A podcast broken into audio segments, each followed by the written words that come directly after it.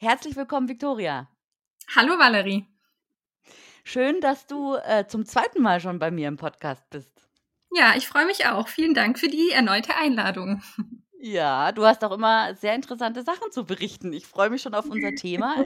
Äh, stell dich doch mal noch mal kurz vor. Wer bist du und was machst du?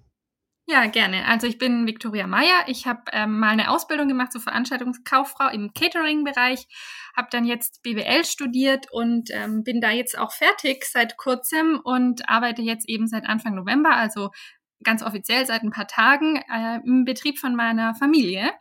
Das ist ein Hotelrestaurant, Meyers Waldhorn, besteht jetzt seit 70 Jahren und ja, hat sich in den letzten Jahren immer stetig vergrößert und ja, wir haben auch in Zukunft noch einiges vor. Da freue ich mich jetzt schon sehr drauf, dann auch mit dabei zu sein. Ja, super. Das hört sich doch zuversichtlich an, trotz des zweiten Lockdown Light, wie es so schön heißt, ja. Wie, wie geht ihr denn damit um, dass ihr jetzt zum zweiten Mal schließen müsst in diesem Jahr?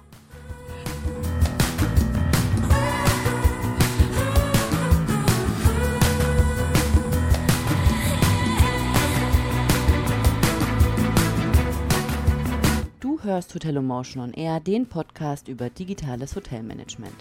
Mein Name ist Valerie Wagner und ich spreche in diesem Podcast mit Hoteliers und Experten über die Möglichkeiten der Digitalisierung, über Social Media und auch über Kuriositäten. Innerhalb des Podcasts gibt es verschiedene Kategorien. Da gibt es zum Beispiel die Stimmen für die Hotellerie, immer gern gehört. Darin spreche ich mit Hoteliers über ihre Herausforderungen und individuellen Lösungen. Oder Kurioses in der Hotellerie, da spreche ich mit einem Reiseblogger über die Eigenarten in Hotels. Und natürlich kommt auch die Datenschutzgrundverordnung nicht zu kurz. Auch da habe ich einen Datenschützer, mit dem ich mich regelmäßig über neue Entwicklungen austausche. Du findest mich auf Social Media unter meinem Namen Valerie Wagner oder unter Hotelomotion. Und auf Instagram darf ich dir meine Hotels auf Instagram Challenge ans Herz legen. Die findet regelmäßig statt und wenn du mir folgst oder auch mein Newsletter abonnierst, dann bist du immer up to date, wenn es die nächste Challenge gibt. Und jetzt wünsche ich dir viel Spaß beim Hören.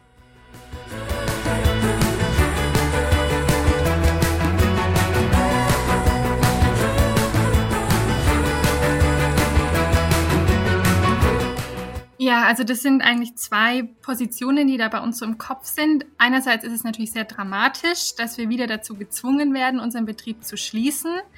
Ähm, und wir wissen ja einfach auch noch nicht, ob es beim November bleibt oder ob das sich dann noch verlängert in den Dezember hinein. Ähm, und ja, uns da einfach dann sehr, sehr viel auch an, an Gästen einfach verloren gehen. Ähm, Gerade so einfach eine schöne Zeit im Restaurant. Ähm, das ist mhm. natürlich sehr schade und deprimiert auch so ein bisschen, wenn man einfach nicht so Vollgas geben kann, wie wir jetzt dann gerne wollten.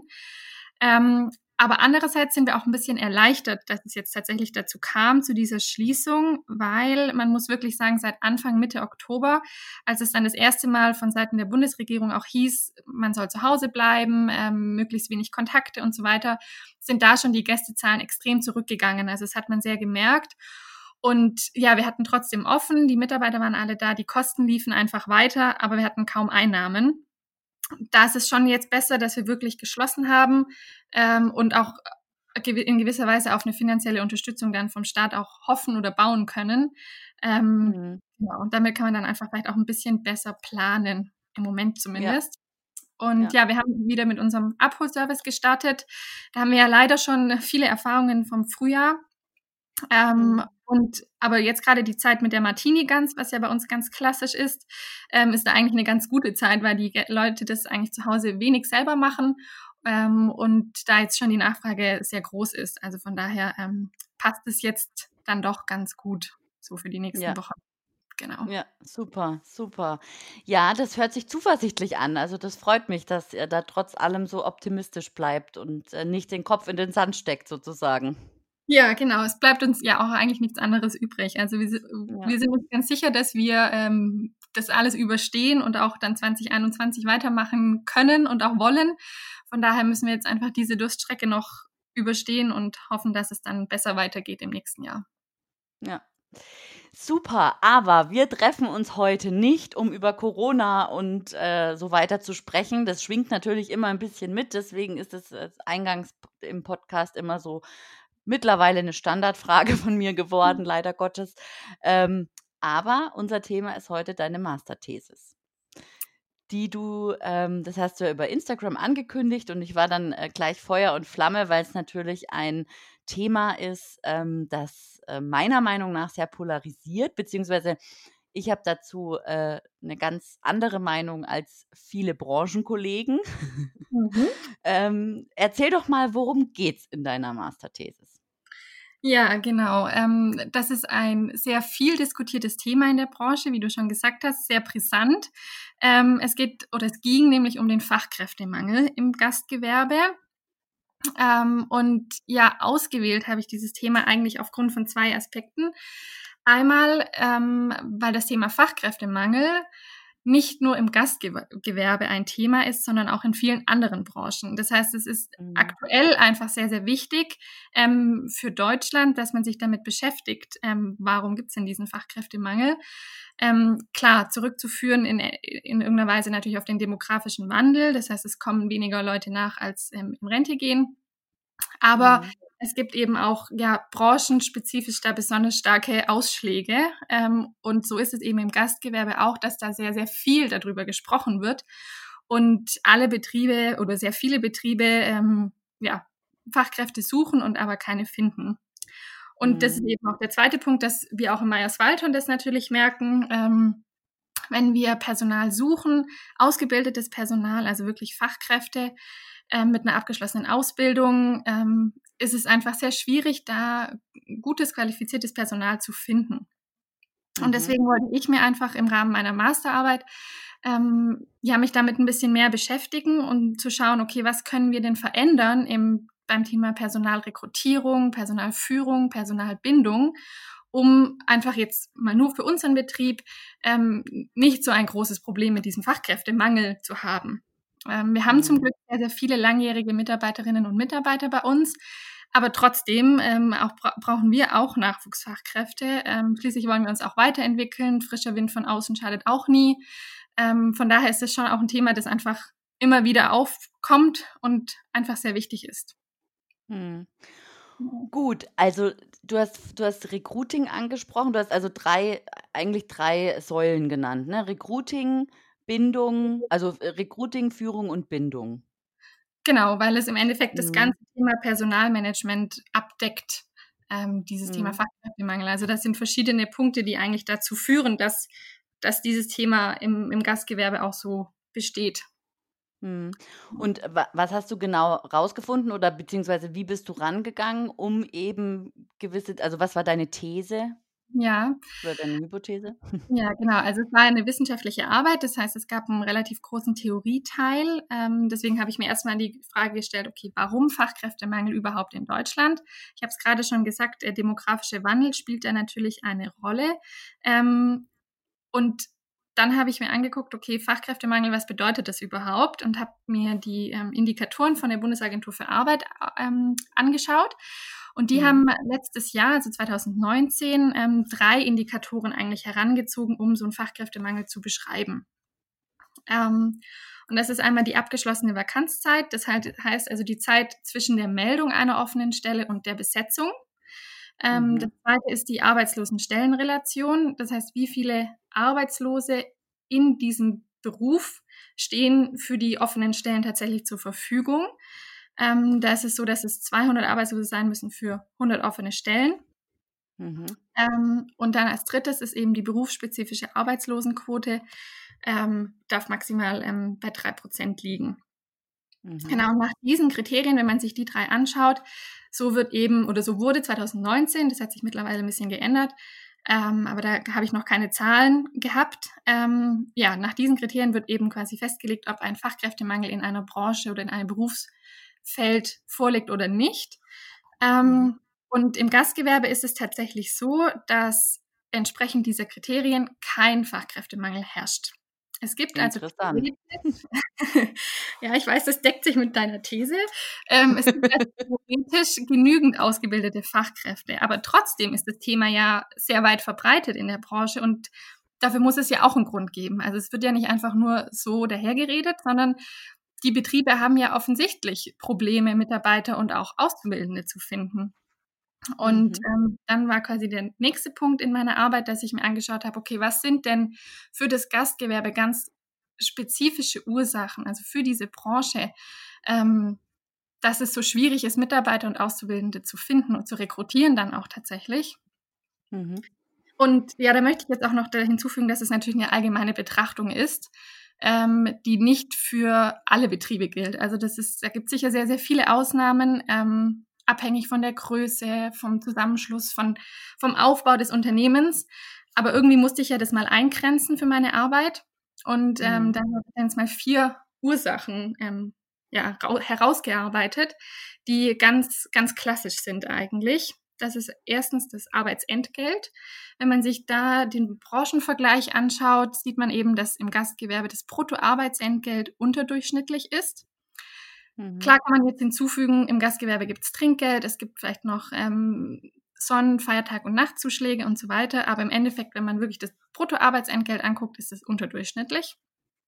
Ähm, dann ein zweiter Punkt, eine zweite Ursache ist einfach das Thema Arbeitszeit. Klar, das ist häufig in vielen ähm, Berufen antizyklisch im Vergleich zu einem ganz gewöhnlichen 9-to-5-Bürojob. Ähm, die Arbeitsspitzen sind oft am Abend, am Wochenende und so weiter. Ähm, mhm. Dann der dritte Punkt, das Thema Karrierechancen bzw. Weiterbildung. Ähm, das sind tatsächlich Themen, die im Tourismus ganz allgemein und damit eben auch im Gastgewerbe häufig ähm, bisher nur wenig Berücksichtigung gefunden haben, weil keine Zeit, keine Ahnung, dass man sowas machen kann. Ähm, und das passt aber eigentlich nicht so gut zu dieser leistungsorientierten Gesellschaft oder auch zu der Generation, die jetzt gerade nachkommt oder auch zu meiner Generation, die einfach ähm, Wert darauf legen, sich auch weiterzubilden, persönlich und fachlich und auch sich wünschen, einfach den ein oder anderen Karriereschritt auch zu machen. Ähm, mhm. aber wie gesagt, das gibt es einfach im Gastgewerbe häufig noch nicht so, wie das es in anderen Branchen üblich ist. Mhm. Und ja, dann der vierte Punkt, der passt eigentlich auch dann noch ganz gut dazu, ist das Thema Wertewandel. Wenn ich mir jetzt einen klassischen Unternehmer im Gastgewerbe vorstelle, der sein, seine Ausbildung vor 40 oder 50 Jahren gemacht hat ähm, und jetzt eben das Unternehmen immer noch führt, ist wirklich eigentlich noch so gepolt, okay, der Kunde bzw. der Gast ist eben König und das Personal muss alles dafür geben, das Privatleben hinten anstellen und da wird wirklich so dieses Dienen noch sehr wörtlich genommen. Mhm. Ähm, und das passt aber einfach nicht zu den Wünschen von Generation Y und Z, was dann ist Persönlichkeitsentwicklung, Selbstverwirklichung, Wertschätzung bei der Arbeit, Freizeit, Freiheit und so weiter. Ähm, mhm. Ähm, und das betrifft natürlich vor allem die Auszubildenden oder die potenziellen Auszubildenden, ähm, dass es oft einfach nicht zusammenpasst. Und dann ganz klar ist, dass es einfach, ähm, ja, die da nicht zusammenkommen und dann auch keine neuen Fach Fachkräfte nachkommen. Ja, genau. Ja. Ja, und spannend, ja. Genau, also das ist, denke ich, nichts ähm, ganz besonders Neues, aber es ist einfach wichtig, dass man sich das nochmal vor Augen führt. Okay, warum möchte denn, möchten denn nur so wenige im Gastgewerbe arbeiten? Warum ist es so schwierig, ähm, jemanden zu finden? Weil natürlich die Ursachen auch dazu führen, dass die Mitarbeiter dann unzufrieden sind, die Leistung lässt nach, ähm, das, der Erfolg vom Unternehmen sinkt natürlich dann auch. Ähm, die Mitarbeiter suchen für sich vielleicht einen anderen Job in anderen Branchen. Das heißt, es werden wieder weniger Mitarbeiter im Unternehmen. Die, das Arbeitsvolumen verteilt sich auf weniger Schultern und es wird verstärkt das Ganze natürlich nochmal. Also es ist so ein Rückkopplungseffekt sozusagen. Ja. Ähm, und da ist es ganz klar, dass es dann zu einer ja, sogenannten Branchenflucht kommt und sich die ausgebildeten Fachkräfte aus dem Gastgewerbe einfach umschauen und von anderen ähm, Unternehmen dann auch abgeworben werden, ähm, die natürlich dann auch wiederum, wie ich ja schon gesagt habe am Anfang, auch unter dem Fachkräftemangel leiden, eben in anderen Branchen. Genau. Ja. Und ähm, Hotelfachleute oder ja, ähm, ähm, Fachkräfte aus der Gastronomie und Hotellerie, die werden ja mit Kusshand in anderen Branchen genommen, gell? Ganz Also genau. gerade auch, was so Kundenservice angeht oder sowas oder Dienstleistungs andere Dienstleistungen. Ja. Also, ähm oder auch, äh, wenn's drum geht, ähm, äh, miteinander zu arbeiten, ne? Also, die Branche, die hat ja schon die Hotellerie, wir sind ja schon, ähm, sehr, ähm wir halten ja schon sehr zusammen, also auch äh, jetzt nicht nur in 'ner großen Krise, sondern auch in den kleinen Krisen, ja, bei Mhm. Hochzeitsfeiern oder so was. Oder wenn am Morgen der Koch verschläft, dann steht halt mal kurz die Servicekraft in der Küche und brät die Eier an. Also, das ist ja schon bei uns 'n bisschen anders als, ähm oder ja, in der Branche anders als in anderen Branchen, dieser Zusammenhalt und dieser T Teamgedanke, ja. Ja. Ja, das stimmt, ja. Und, äh, jetzt hast du also, das ist das war jetzt so der 1. Teil deiner Arbeit, also das die Ursachen hast du herausgefunden und was leitest du jetzt daraus ab oder wie ging's dann weiter in der in deiner Arbeit?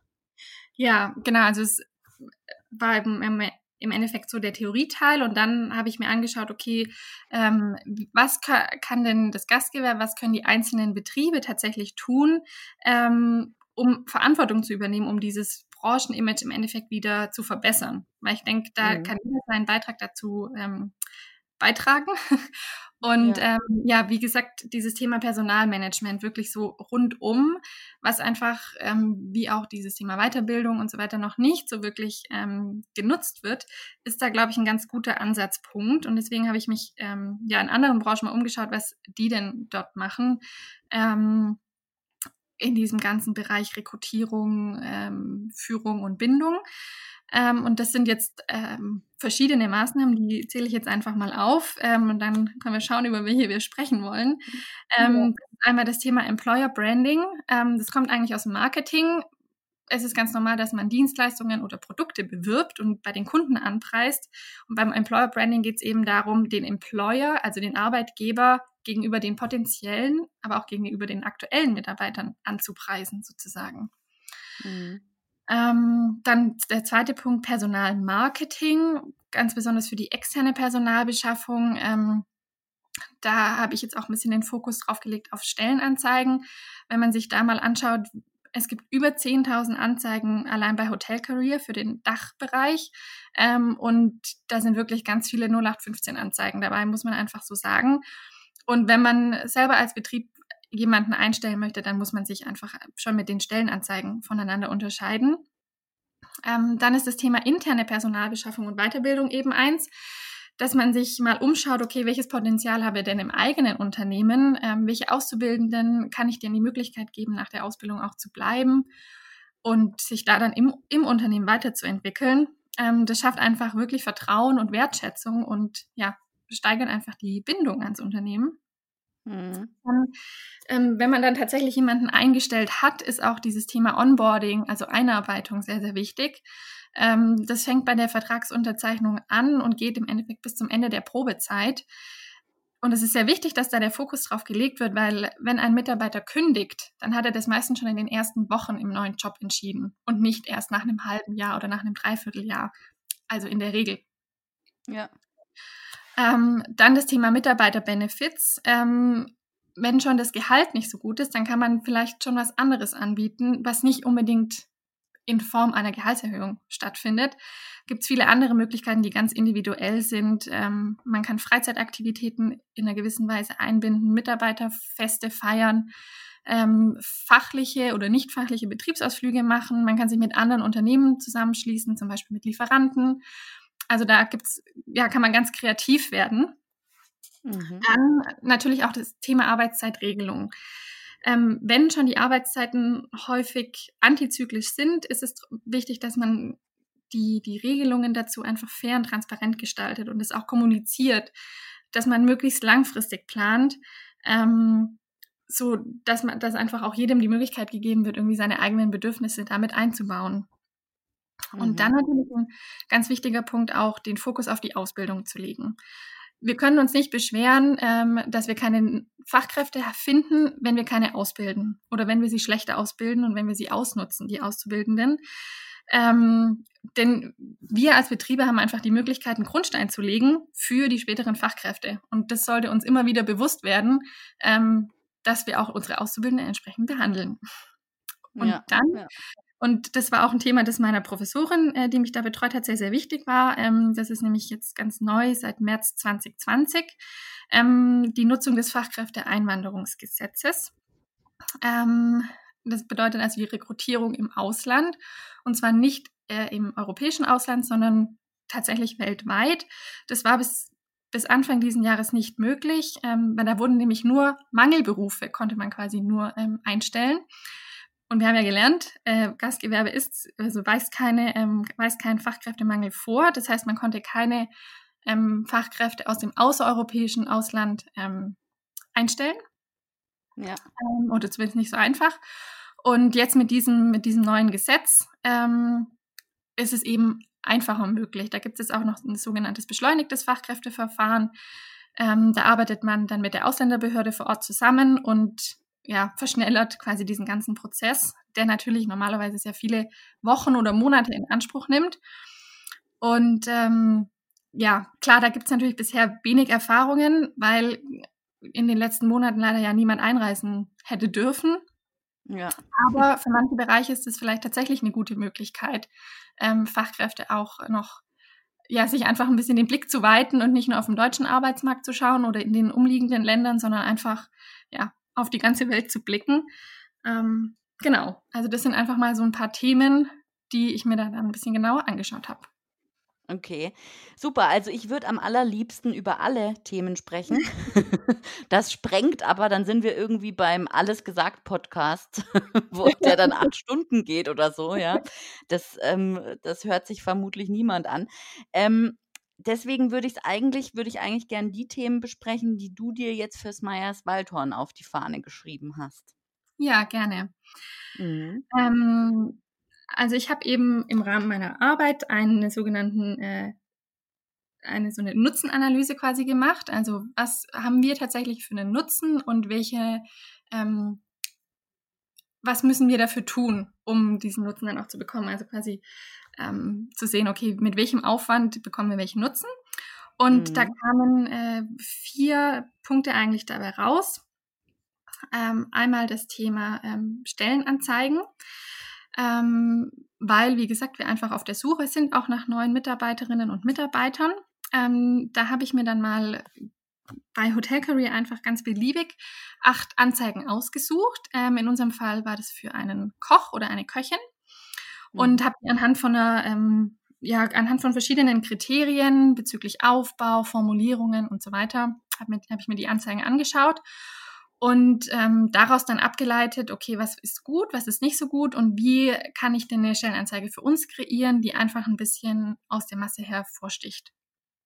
Ähm, und da war es eben für mich wichtig, dass ich weggehe von Standardformulierungen, ähm, die tatsächlich in jeder Stellenanzeige gefunden wird, wie ähm, tolle Work-Life-Balance und so weiter. Ähm, und mehr hin zu der Beschreibung des Betriebs, ähm, zur Arbeitsatmosphäre. Ähm, ich habe Bilder eingearbeitet, die ähm, nicht einfach nur den Betrieb zeigen, die irgendeine Speise zeigen oder einen Raum, ähm, sondern wirklich unsere Mitarbeiter, ähm, mein Vater jetzt auch, weil er eben auch unser Küchenchef ist und äh, das dann ganz gut gepasst hat und einfach so ein bisschen das Ganze persönlicher zu gestalten und zu zeigen, zu zeigen, okay, was steckt denn hinter dem Betrieb? Denn wer sich als Koch bewirbt oder als Köchin, ähm, weiß eigentlich, welche Arbeiten da anfallen und was da dann tatsächlich ähm, getan werden muss. Ähm, und es geht eben darum, den Betrieb zu bewerben und das, uns als Arbeitgeber. Mhm. Genau, und tatsächlich ähm, haben wir die Stellenanzeige dann auch ähm, ja, genutzt und einen Koch eingestellt, der jetzt äh, seit einer Weile bei uns arbeitet. Also es hat tatsächlich dann auch gleich Früchte getragen. Das ist natürlich ähm, ein sehr schöner Erfolg. Genau. Ja, allerdings. Und Beweis, dass es funktioniert. Sehr gut, cool. Genau. ja, das war natürlich ein bisschen zeitaufwendig und das würde man vielleicht auch im, im normalen Alltag nicht tun, aber ich hatte jetzt eben, ja, ich habe mir diese Zeit eben genommen. Von daher, ähm, ja, hat es dann ganz gut gepasst. Super. Und ähm, in dieser Stellenanzeige habe ich unter anderem auch un unsere Unternehmenswerte ähm, aufgeführt. Und diese Unternehmenswerte habe ich mir aber nicht einfach nur ausgedacht, ähm, sondern habe die auch zusammen mit meinen Eltern und ähm, mit einem Teil unserer Mitarbeiterinnen und Mitarbeiter ähm, zusammen entwickelt. unser Unternehmen, das gibt es jetzt schon seit ähm, 70 Jahren, aber es gibt keine Werte. Das ist, glaube ich, hm. im Gastgewerbe auch eher untypisch, dass man das tatsächlich so kommuniziert oder herausarbeitet. Ich kenne das ähm, einfach aus der Industrie hauptsächlich oder aus anderen wirtschaftlichen Unternehmen. Ähm, aber ich finde es eigentlich sehr wichtig, dass man sich dessen auch bewusst wird, die Werte, die natürlich existieren, die gelebt werden, einfach mal auch auszusprechen und zu überlegen, okay, an welchen Punkten ähm, kann ich die denn auch tatsächlich ausleben oder wo finde ich die im Unternehmen? Und ja, die haben wir dann eben in so einem kleinen Workshop, haben wir uns überlegt, okay, mit welchen Begrifflichkeiten verbinden wir eigentlich das Meyers Waldhorn? Was bedeutet das für uns, hier zu arbeiten? Wie beschreiben wir das Führungsverhalten? Wie beschreiben wir die Arbeitsatmosphäre und so weiter? Und da sind dann einfach so ein paar Punkte bei rausgekommen und die habe ich dann da ähm, mit aufgezählt, auch in dieser Stellenanzeige. Genau. Und ähm, ja, das nächste Thema war dann noch das Thema Onboarding, weil wir tatsächlich auch eine neue Mitarbeiterin im Service eingestellt haben ähm, als ja, stellvertretende Restaurantleiterin. Und ja, da es eben so wichtig ist, die tatsächlich auch schon in den ersten Wochen direkt von uns als Arbeitgeber zu überzeugen, haben wir uns einfach im Vorfeld Gedanken gemacht, wie diese ersten drei Monate der Probezeit denn tatsächlich verlaufen könnten, welche Aufgaben übernommen werden sollen, wann welche Aufgaben übernommen werden sollen, damit es einfach auch nicht direkt zu einer Überforderung kommt oder ja, einfach so die, dieses kalte Wasser ähm, zu kalt ist. Ja, ähm, ja. Weil klar, fachlich äh, hat sie super viel drauf, aber es gibt natürlich auch einfach Eigenheiten bei uns im, im Unternehmen und man muss reinkommen, man muss wissen, wo ist was, wie sind die Abläufe bisher gewesen, was lief gut, was kann man vielleicht verbessern und ja, dass man da einfach so einen ganz entspannten Einstieg auch hat und nicht gleich zu viel verlangt, was dann vielleicht gar nicht ähm, erfüllt werden kann. Und da ist einfach auch das Thema Kommunikation super wichtig. Also wir haben ähm, dann für uns einfach verschiedene so Meilensteine gesetzt, wann wir denn dann wieder mit ihr sprechen wollen. Klar, wir sind eh ein kleiner Betrieb und man ist eh super viel im, im, im Austausch miteinander. Aber sich ganz spezifisch auch die oder ganz speziell die Zeit dafür zu nehmen, zu sagen, okay, wir setzen uns zusammen und sprechen mal darüber, wie es bisher gelaufen ist, was gut war, was schlecht war, was man für den, den nächsten Abschnitt quasi ver verändern möchte oder verbessern will um mhm. ja einfach also dann trotz Austausch, der stattfindet, einfach den, den spezifischen Austausch nicht zu vergessen. Genau.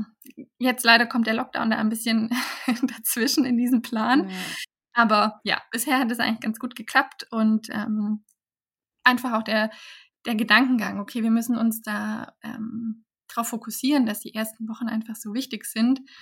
Ähm, ja, ist, glaube ich, schon mal sehr wichtig. Genau. Ja. Ja, das waren so die drei Punkte, die ich jetzt mal spezifisch für meine Masterarbeit ähm, ausgearbeitet habe. Mhm. Aber ganz klar ist für mich, dass jetzt, wo ich auch im Unternehmen wirklich dann äh, mit dabei bin und täglich da bin, die anderen Themen auch nach und nach abarbeiten möchte und einfach schauen möchte, wo können wir ansetzen, was können wir machen in diesen einzelnen Bereichen. Weil, wie gesagt, es ist sehr individuell. Da gibt es keine Lösung so eine All-for-One-Lösung, dass ich das einmal runterschreibe und dann kann ich das jedem Unternehmen geben und die können das umsetzen und es funktioniert.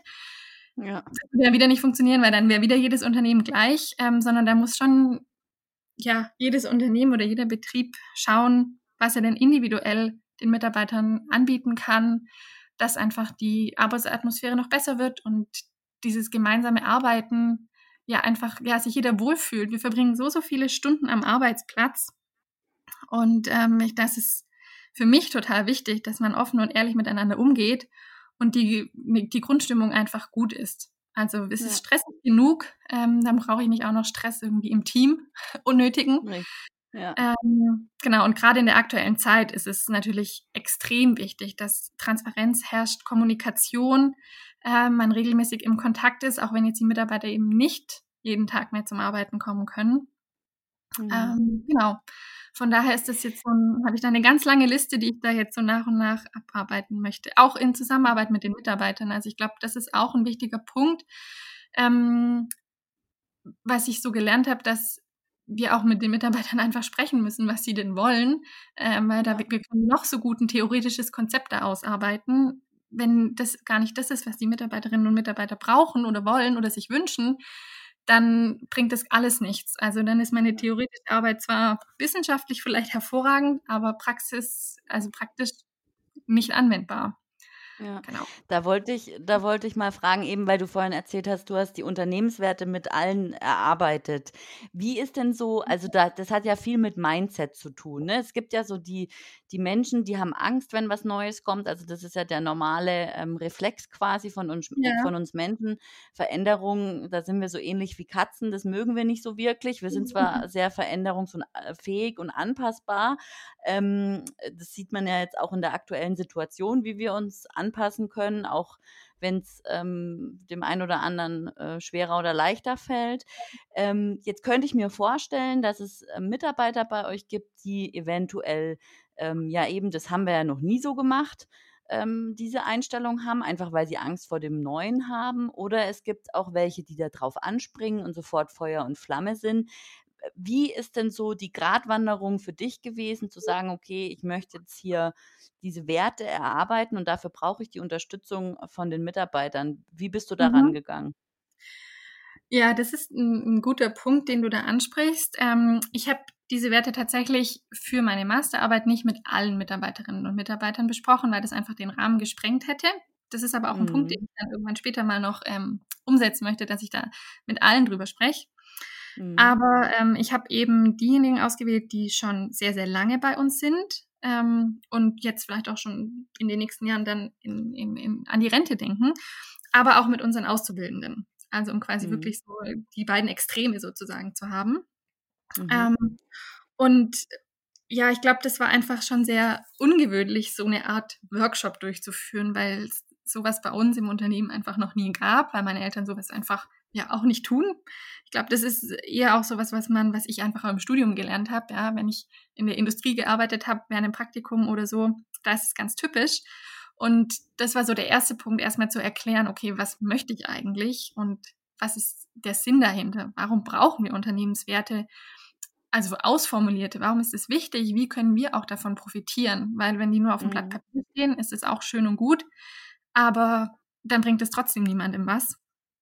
Und ich glaube, das war so ein Punkt, der, der da ganz wichtig war, einfach, dass ich mir Zeit genommen habe, zu erklären, ähm, was ich damit bezwecke. Und ähm, dann waren da tatsächlich eigentlich alle sehr offen und ähm, ja, haben da auch ähm, 1A mitgearbeitet, sag ich mal, ähm, und auch mitdiskutiert und sich überlegt, wie sie sich eigentlich fühlen, was sie sich für Gedanken machen, wenn sie so zum Arbeiten gehen und, und in ihrem Alltag eben. Also mhm. es war sehr, sehr konstruktiv und da hat Gott sei Dank niemand irgendwie dagegen gearbeitet oder wollte, wollte mir keine Antworten geben. Also es waren auch alle total ehrlich, auch wenn manche Sachen vielleicht nicht so waren, wie ich sie hören wollte oder so, aber darum geht's ja nicht, sondern es geht darum, dass es einfach ehrlich ist, wie sie sich fühlen.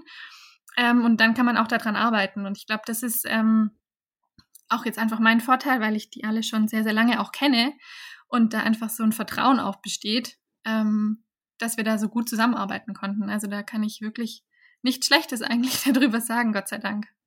Ja. Ja, super. Das äh, freut mich auch, dass das so dass das so, ähm, angenommen wird und dass das so mitgetragen wird. Also, ich meine, das ist das ist ja eigentlich auch, ähm also, so so hätte ich dein dein Team jetzt auch eingeschätzt, weil beim letzten Podcast hatten wir es ja auch über die ähm, über Instagram und wie du, äh, Social Media mäßig unterwegs bist mit dem Meyers Mhm. Waldhorn und dass jetzt über für alles ein Bild gemacht werden muss. Und man kann ja auch beobachten auf eurem Account, dass da auch die Mitarbeiter in die Kamera strahlen. Also, ähm ja, ich glaube, da ist so die Grundlage ist da schon ähm, sehr, sehr äh, fruchtbar, sage ich jetzt mal, ja. Ja, Gott sei Dank, ja. Ja, ja schön. Ähm, ja, also wie schätzt du das, was du jetzt erzählt hast, wie, was du vorhast, diese drei Punkte, wie schätzt du das zeitlich ein? Also ich meine, klar ist, dass es wahrscheinlich immer ein Prozess sein wird, der immer andauert, aber was, was meinst du, wie lange es dauert, bis du die Grundlagen so für dich ja, umgesetzt hast oder bis es sich so verankert hat im Unternehmensalltag auch? Mhm. Das ist sehr schwer einzuschätzen tatsächlich. Ähm, wie du ganz richtig sagst, das ist auf jeden Fall ein Prozess. Das ist nicht etwas, was ich jetzt mal heute mache oder diese Woche und dann ist es abgehakt, sondern das ist, was man immer wieder stetig auch verändern muss, weil auch wenn neue Mitarbeiter ja ins Team kommen, dann verändert sich das ja auch automatisch wieder und dann muss man das auch wieder überdenken, ähm, wie man miteinander arbeitet und was sind die Dinge, die die Mitarbeiter tatsächlich sich auch wünschen und wie funktioniert's. Ähm, also ja, wenn ich jetzt damit starte und wenn ich jetzt mal sage, diese drei Punkte, die ich da jetzt ähm, mal genannt habe, also das Thema Stellenanzeigen, Employer Branding und Onboarding, ähm, ist sicher ein, ein, halbes Jahr, dass wir da mal wirklich so, ein, so eine Basis schaffen, ähm, dass es dann auch funktioniert. Die Stellenanzeigen gehen auf jeden Fall ein bisschen schneller. Das Employer Branding dauert einfach ein bisschen länger, weil man da ähm, ja mehr Zeit einfach für den Prozess braucht. Und wenn ich aber die ganze lange Liste, also mit diesen acht, neun Punkten, ähm, mir vornehme, dann bin ich in einem Jahr sicher noch nicht damit fertig, ähm, mhm. weil sich mhm. das nach und nach etablieren muss und es natürlich auch noch andere Dinge gibt, die, die man so tun muss im ja. Unternehmensalltag. Ähm, genau. Also ich denke, in einem Jahr, wenn wir da nochmal drüber sprechen, dann gibt es da sicher schon viele gute Ergebnisse, aber sicher auch noch ja. Dinge, die, die ich noch nicht angehen konnte. Ja. Genau. Ja. Ja, super. Dann lass uns das doch so festhalten. Wir sprechen uns in einem Jahr wieder. Dann haben wir vielleicht auch die Corona-Pandemie äh, zu 99 Prozent überstanden, haben im November 2021 keinen Lockdown, sondern arbeiten fröhlich fleißig auf Weihnachten und, und Silvester hin. Mhm. Und ähm, genau, treffen uns dann wieder und besprechen uns, uns in der Zwischenzeit. Ähm, genau, äh, folgen wir uns gegenseitig auf Instagram. Magst du vielleicht mal kurz sagen, wo man äh, das Meyers Waldhorn im, in den sozialen Netzwerken findet, so als Abschluss? Ja, sehr gerne. Also ähm, zu Instagram bin ich ja tatsächlich auch durch dich gekommen. Ich hab, bin ja privat schon ganz lange gefolgt und habe dann irgendwie gedacht, okay, jetzt muss ich starten mit dem Account fürs, äh, für Meyers Waldhorn. Habe ich dann Anfang ja. diesen Jahres gemacht. Und ähm, ja, da sind wir zu finden unter Meyers unterstrich Waldhorn. Meyers schreibt man mit AY. ähm, wir sind aber auch über Facebook zu finden, auch einfach Meyers Waldhorn und natürlich über unsere Webseite ähm, www.meyers-waldhorn.de. Super, Viktoria. Vielen Dank für das tolle Gespräch und nochmal herzlichen Glückwunsch äh, zum Master und ja, viel Erfolg mit allem, was du vorhast. Ja, vielen, vielen Dank. Er hat mir sehr viel Spaß gemacht und ich freue mich dann auf unser Gespräch in einem Jahr. Ja, ich mich auch. Bis dahin. Tschüss. Bis dahin. Tschüss.